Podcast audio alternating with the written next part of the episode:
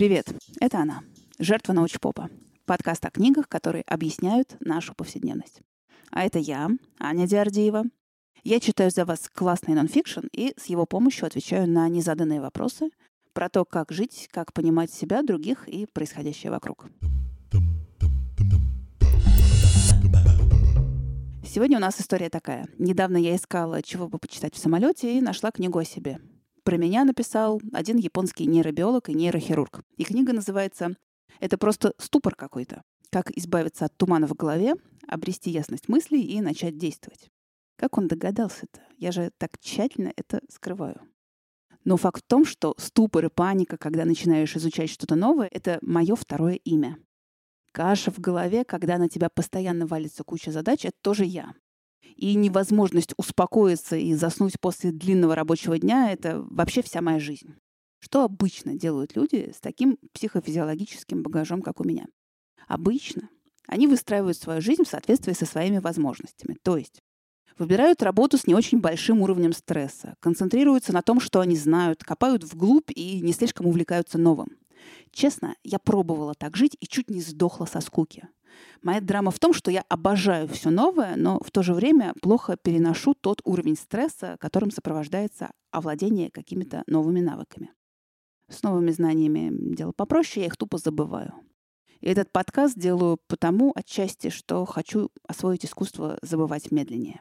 Если во всей этой истории вы хоть немного узнали себя, то обнимемся и поговорим про ступор, плохую память и кашу в голове при помощи книги Такаси Цукиямы это практикующий врач и ученый-нейробиолог, который регулярно имеет дело с пациентами, и молодыми, и пожилыми, и все они жалуются на свою память и туман в голове. При этом физически они все здоровы. Все время, пока я читала эту книгу, мне казалось, что она базируется на идее, которая напрямую нигде не высказывается, но как будто тебя преследует. Идея такая. Забывчивыми паникерами нас делает наша культура и наш образ жизни. То есть то, как мы потребляем информацию, как организованы наши рабочие процессы и что принято требовать от себя.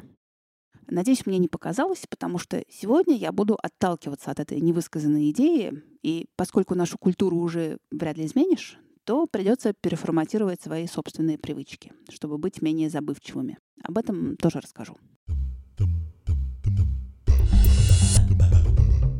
С чего начинается рабочий день у таких, как я? С паники перед количеством задач. А паника, она же как понос, она требует от человека полной самоотдачи. Ну, то есть невозможно сидеть на унитазе и вести деловые переговоры. А значит, перед тем, как планировать свой день, придется разобраться с собственной паникой. Для нашего мозга самое страшное — это иметь смутное, нечеткое представление о том, что произойдет дальше. Поэтому берем бумагу и ручку и делаем список того, что нас беспокоит. Сюда могут попасть не только предстоящие задачи, но и человеческие отношения, беспокойство по поводу своей некомпетентности, что угодно. Вербализация проблем запускает работу когнитивной системы. То есть становится проще отделить свои эмоции от фактов и затем начинать работать уже с фактами. По логике вещей факты должны выстроиться в список задач. Что делать с этим списком, вы наверняка знаете и без меня. Отбросить неважное, несрочное, делегировать все, что поддается делегированию, найти те задачи, над которыми можно подумать попозже, и самые острые и важные декомпозировать на более мелкие и приступать к работе. Но многие люди бросают составление планов на день, потому что а зачем? Все равно в течение дня реальность порубает все наши планы в мелкий винегрет, добавится еще десяток новых задач, а часть запланированного потеряет актуальность. Знакомо? Да, все верно. Сейчас мало кто может позволить себе с утра наметить план и следовать ему без отклонений. А без плана паника только усиливается. На этот счет есть два способа более гибкого планирования. Один из них — составить план только на первую половину дня, а дальше реальность подкорректирует. А завтра будет новый день и новый приступ паники по поводу уже совершенно других дел. Главное, чтобы дела в списке надолго не залеживались. Ничто не портит настроение так, как протухшие задачи, которые все равно придется когда-нибудь решать. Второй способ мне понравился больше, он такой немножко киношный. Идея в чем? Что наше «я» день ото дня — это разное «я». Я сегодняшний и я месяц назад могут оказаться довольно разными людьми в плане того, что они знают о мире или о своей работе. Точно так же мое вчерашнее «я» отличается от сегодняшнего. Как минимум по уровню энергии, по степени выспанности, по настроению. И вот в состоянии утреннего ступора можно спросить себя, а какая работенка подойдет для моего сегодняшнего «я»? На работе говорит мне начальник, что я сделал что-то не так. Но я абсолютно спокоен. Знаю! С утренним ступором мы разобрались, но есть еще одна разновидность ступора, когда нужно быстро переварить большой объем информации. Это может случиться при переходе на новую работу, когда нужно срочно вникнуть во все дела, или при подготовке к серьезному выступлению, неважно. Эффект один и тот же. Информация никак не может устаканиться в голове. А она и не должна. Процесс запоминания образно можно представить в виде большого книжного стеллажа, перед которым стоит маленький столик. Столик — это наша кратковременная память, стеллаж — долговременная. Информация может попасть в долговременную память, только полежав на столике кратковременной памяти. А на этом столике много всего сразу уместить нельзя. Иными словами, чтобы положить информацию в свою долговременную память, надо ее воспринимать небольшими порциями, постепенно и через определенные промежутки времени. И кто у нас таким способом вводит в курс новых сотрудников? Мой ответ — никто. Простите, мои бывшие подчиненные, которых я вводила в курс дела, вываливая ушат новой информации. Но, судя по всему, ушат новой информации на голову — это новая норма. Даже японская культура менторства, когда более опытный сотрудник какое-то время ведет новичка, это уже исчезающая натура. И Такаси Цукияма об этом сильно сожалеет. Единственное, что утешительного можно извлечь из этой ситуации, только одно, что когда на нас валится и валится новая информация, а мы начинаем тупить, это нормально. Это переполнен наш столик кратковременной памяти.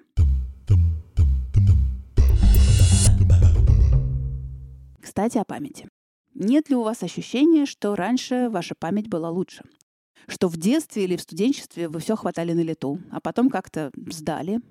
Ну так этому тоже есть свое объяснение. В студенчестве, да и в школе, как бы паршиво мы не учились, мы постоянно тренировали свое умение запоминать. Записывали, повторяли, истерически готовились к экзаменам или к пересдачам. От таких действий, хочешь не хочешь, информация задерживается в голове на подольше. Но, к сожалению, не навсегда у любой запомненной нами информации есть свой срок годности. Какой именно, вопрос довольно индивидуальный. Но если периодически доставать из памяти информацию и освежать ее, срок годности увеличивается. То есть на короткой дистанции можно говорить о том, что у кого-то память получше, а у кого-то похуже. Но на длинной дистанции выигрывает тот, кто периодически извлекает из памяти свои знания и применяет их. После каждого такого извлечения срок годности информации, которая содержится в памяти, продлевается. Но у меня есть еще своя собственная версия того, почему многим кажется, что у них э, проблемы с памятью. В нашей культуре максимальное внимание привлекают какие-то невероятные достижения. Ну вот, например, феноменальная память. И эти невероятные кейсы невольно формируют наши представления о норме. Расскажу про себя. Большую часть жизни я провела в компании нескольких человек с действительно феноменальной памятью. Один помнит все прочитанное с раннего детства и воспроизводит почти без искажений. Другое, что вообще за гранью хранит в памяти вдобавок и всю информацию, полученную устно. И на их фоне я могу козырнуть только тем, что помню большинство телефонных номеров, а остальное успешно забываю. В общем, втроем мы могли бы стать героем какого-нибудь э, шпионского романа. Но мозг по своей природе склонен забывать. Тем более забывать то, чем давно не пользуешься. И, возможно, у меня совершенно обыкновенная память. Но на фоне пары примеров действительно выдающейся памяти моя кажется что-то мне не очень. Короче, если примириться с мыслью о том, что человеческая память в норме очень несовершенна, то будет легче себя поддерживать. А поддерживать себя надо. Как именно? Вот здесь, боюсь, все будет очень скучно для тех, кто такие штуки не практикует, а для тех, кто практикует, все будет довольно знакомо. Ну, то есть вы уже, наверное, догадались, что надо конспектировать. Например, при помощи ключевых слов, которые потом помогут воспроизвести поток информации. А если приходится конспектировать какое-то обсуждение, то записывать лучше те моменты, в которых позиции говорящих расходятся. Затем начинается обратный отсчет. Через 20 минут мы сможем точно воспроизвести примерно 60% новой информации. Через час меньше половины, дальше по убывающей. Поэтому очень желательно через полчаса-час повторить новую информацию.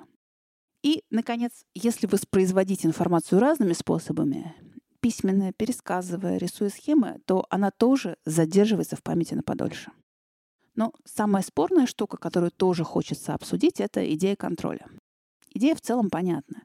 Если надо что-то улучшить в своей жизни, то эту область придется жестче контролировать. Но в организации своей жизни есть штуки, которые контролировать довольно просто. Ну, допустим, не стоит начинать свой день со сложных задач. Мозгу нужен разгон, и для разгона подойдут быстрые несложные задачи с видимым результатом. Или если приходится работать над однообразными задачами, менять обстановку. Мозг устает от однообразия. Но когда речь заходит о контроле над своими эмоциями, то идея достигать баланса между приятными и неприятными стимулами вызывает только улыбку. Когда человек подавлен, взбешен или расстроен, контроль — это последнее, чем ему хочется заниматься. И под конец наша рубрика «А оно вам надо?» Про то, стоит или нет лично вам читать эту книгу. Скажу честно, у книги очень удачное название. Если бы ее решили назвать «Как улучшить свою память и контролировать свои чувства», я бы ни за что не стала такое читать. Ну, потому что никак, что тут непонятного. Но донести ту же информацию через идею ступора действительно находка. А вообще я считаю довольно бессмысленными споры, насколько хороша или плоха такого рода литература. То, что для одних банальность, для других обязательно окажется откровением. Мне эта книга мила своим гуманистическим посылом. Дескать, с тобой все нормально, человеческий мозг — ленивая штуковина, помогать себе — это не капитуляция и не дорога к Альцгеймеру. Ну и еще в тексте все разложено по полочкам. То есть как дорожное самолетное чтение эта книга оправдала себя на 147%. Ну и все. Прощаемся до следующей книги. Пока. Лайки и звездочки не обязательные, но довольно приятный автору этого подкаста. До скорого.